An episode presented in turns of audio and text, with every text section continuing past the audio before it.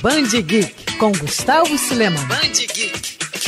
O que você faria se sua irmã estivesse prestes a se transformar em um demônio? Pior, e se você encontrasse um guerreiro que caça esse tipo de monstro? Essa é a premissa de Demon Slayer, mangá que faz muito sucesso no Japão e que acaba de chegar ao Brasil, publicado pela Panini. A obra traz a história do jovem Tanjiro, que trabalha para sustentar mãe e irmãos.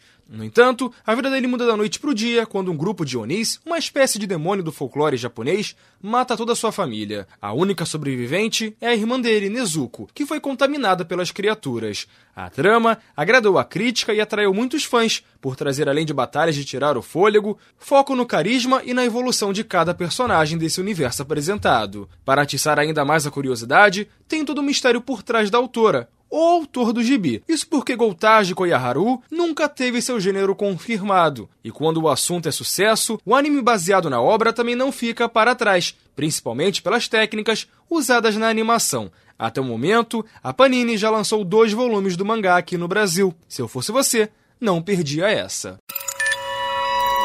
Quer ouvir essa coluna novamente? É só procurar nas plataformas de streaming de áudio. Conheça mais dos podcasts da Band News FM Rio.